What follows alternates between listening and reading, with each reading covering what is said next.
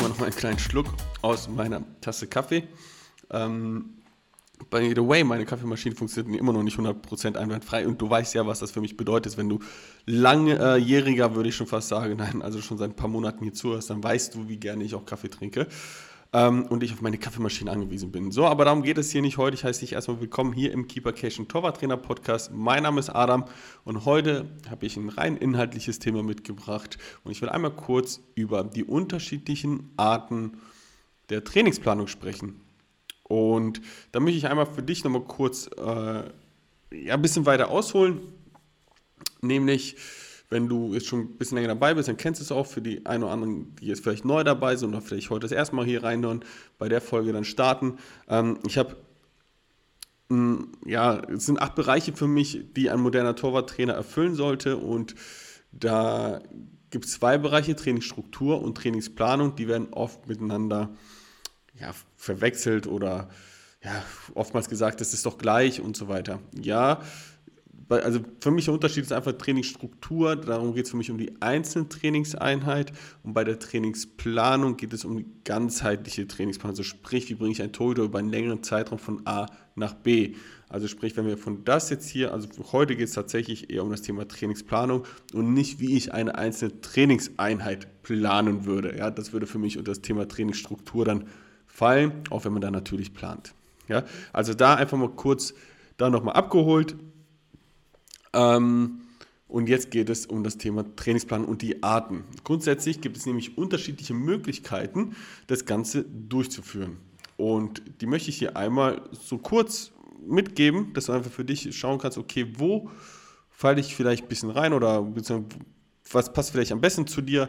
Ähm, und dann gibt es vielleicht ein, zwei Tipps auch nochmal zu dem ganzen Thema. Ähm, also, der erste Punkt ist, du hast einen festen Ausbildungsplan, Themenplan. Das heißt, ähm, du bist zum Beispiel in der Torwartschule tätig oder dir gehört eine Torwartschule und du hast unterschiedliche Gruppen mit unterschiedlichen Leistungsständen und hast einfach einen festen Ausbildungsplan, weil du natürlich auch vielleicht eine höhere Rotation in deinen Trainingsgruppen hast. Es kommen neue Torhüter hin, es kommen ältere Torhüter dazu, ja, und ähm, die werden besser. Du musst die Gruppen vielleicht zusammenlegen oder auseinanderpacken und so weiter. Sprich, da jedes Mal jetzt auf die Trainingsgruppe einzugehen, ist tatsächlich ein bisschen schwieriger. Deswegen macht es da tatsächlich auch Sinn, einfach einen festen Ausbildungsplan zu haben, sich einfach vorzustellen, hey, ich habe 40 Trainingseinheiten im Jahr und mit dieser Gruppe möchte ich ähm, die acht Themen dieses Jahr durchlaufen oder die zwölf Themen durchlaufen. Und ähm, das Ganze mache ich, will ich zweimal im Jahr durchlaufen und so kann man sich einen festen Ausbildungsplan aufbauen und sagen, in der Altersstruktur möchte ich das, das, das und das trainieren. Ja? Weil das für mich sinnvoll ist, zum Beispiel abkippen flach, abkippen halb hoch, dann geht es in Abdruck rein und so weiter, dass man einfach sagt, ich habe einen festen Ausbildungsplan. Unabhängig davon, ob jetzt ein Torhüter jetzt neu dazukommt, die Gruppe äh, auseinanderbricht und da zwei, drei neue kommen, sondern dadurch, dass man es jetzt zwei oder dreimal im Jahr wiederholt, diese Themen, ja, ähm, ist es am Ende des Tages egal, wenn da auch Veränderungen in der Gruppe sind, weil jeder Torhüter das zwei bis dreimal. Das heißt jetzt nicht zwei bis drei Trainingseinheiten am Stück, sondern einfach komplett diesen Themenblock, den man da vielleicht machen kann, ähm, mehrfach im Jahr wiederholt. Ja, das heißt, das wäre fester Ausbildungsplan, bietet sich vor allem einfach dafür an, wenn man sagt, hey, ähm, ich habe eine hohe Variation äh, in meinen Trainingsgruppen dann, ja, wie zum Beispiel in der Torwartschule. Dann der zweite Punkt, die Orientierung an der Trainingsgruppe. Ja, zum Beispiel, ähm, du hast zwei Trainingsgruppen innerhalb eines Vereins, mannschaftsübergreifend. Ja, zum Beispiel, das heißt, du trainierst die U17 und die U19 und die U15 mit der U14 zusammen.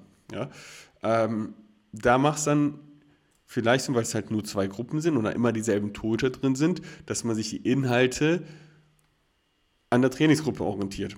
Ein fester Ausbildungsplan macht an der Stelle vielleicht dann eben keinen Sinn, weil ja, man einfach sich die, eine deutlich bessere Entwicklung ähm, den Torhütern entgeben kann, weil man sich halt anhand dieser Gruppe dann einfach orientieren kann. Ja, das heißt, was geben die Jungs mir oder die Mädels mir? Und dann kann ich schauen, okay, derjenige braucht das, derjenige braucht das und der wiederum das und das können alle ziemlich gut, dann brauche ich das Thema nicht zu trainieren. Ja.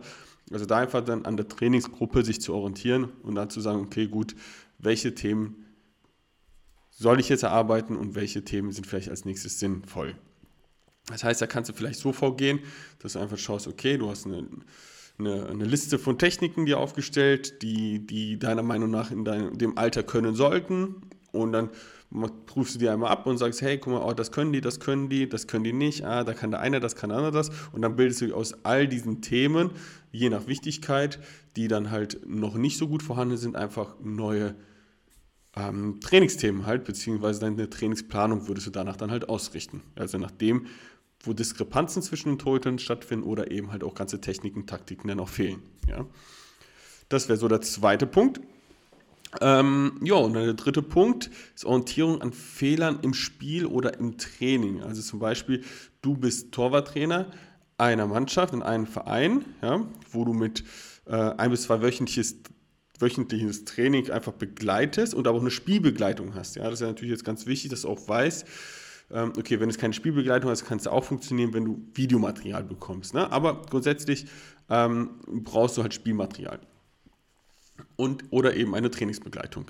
Ähm, und dann fällt, fallen dir dort während des Spiels oder während des Trainings in Spielformen inhaltliche Themen auf, sei es technischer oder taktischer Natur, und möchtest anhand dessen, das heißt, schaust dir die Fehler an, nimmst dir ein Thema daraus und bildest das dann aus oder verbessert, verbesserst, äh, ganz schweres Deutsch hier, verbesserst es dann eben technisch oder eben taktisch, je nachdem, wo der Fehler drin war. Ja? Also halt, du gehst nach dem Fehlerprinzip, was tatsächlich im Spiel passiert. Dann der ähm, nächste Punkt ist, ja, das, du merkst ja schon, okay, dieser Punkt, der dritte Punkt, äh, macht keinen Sinn für eine Torwartschule zum Beispiel, weil du begleitest jetzt nicht deine 10, 15, 20, 50, 100 Torhüter, die du vielleicht hast, ja, äh, begleitest du nicht jede Woche für Spiel, das heißt für dich gar nicht halt auch schon möglich. Du kannst halt auch ähm, da eben würde schon der zweite Punkt vielleicht noch ein bisschen mit reinfallen können, mit Orientierung in der Trainingsgruppe, ähm, weil vielleicht alle Torhüter dieses Thema halt auch danach haben, aber in der Regel hast du da natürlich das Problem, dass vielleicht gerade nur ein Torhüter regelmäßig spielt. Ne? Das heißt, dann musst du halt schon dann eher da drauf und dran sein, aber auch wenn du eine Orientierung an der Trainingsgruppe hast, wo du zum Beispiel U17, 19, U14, U15 hast, hast du schon wieder vier Spiele, die du sehen musst, ja, um das ganz genau zu definieren. Und das ist dann wieder ein bisschen schwieriger. Das heißt, eher bist du bei einer Mannschaft in einem Verein tätig, vielleicht auch bei zwei, sodass du halt sagst, du kannst auch tatsächlich auch alles mitverfolgen, mit anschauen. Dann macht vielleicht auch der dritte Punkt Sinn. Ähm, ja, der letzte Punkt ist, äh, das vierte Thema, die vierte Art ist Orientierung am Mannschaftsinhalt. Also sprich, ähm, deine Mannschaft, du bist fester Bestandteil einer Mannschaft und du bist beim Training dabei und ein Trainer sagt, hey, heute spielen wir am Ende des Tages nach dem Torwartteil, ja, die Mannschaft macht ein, Warm-up, dann eine Passform und äh, dann gehen wir in ein 4 gegen 4 Turnier ja, auf dem Kleinfeld. So, dann weißt du, okay, du bereitest deine Torhüter eher auf Nahdistanzaktionen, 1 gegen 1 Aktionen vielleicht dann genauer vor. Das heißt, du passt die Inhalte an das, was im Training passiert, einmal an. Das wäre so der vierte Punkt, aber dafür musst du natürlich bei einer Mannschaft äh, dabei sein und das funktioniert schon nicht, wenn du zwei Mannschaften gleichzeitig trainierst, ja, zum Beispiel U17 und U19 und die dann, auch wenn das während des Mannschaftstrainings passiert, und die dann zu unterschiedlichen Mannschaften halt gehen, zu ihrem, dann kann sein, dass die U17 was anderes trainiert und die U19 was anderes trainiert. Ne? Also es macht dann am Ende des Tages dann keinen Sinn, ähm, das auf das Training dann halt an, abzustimmen, es sei denn, beide machen zufällig das Gleiche. Ja. So, genau, das heißt, das sind für mich die vier Punkte. Hier nochmal fester Ausbildungsplan, Orientierung an der Trainingsgruppe, Orientierung am Fehler im Spiel oder im Training oder eben auch die Orientierung am Mannschaftsinhalt.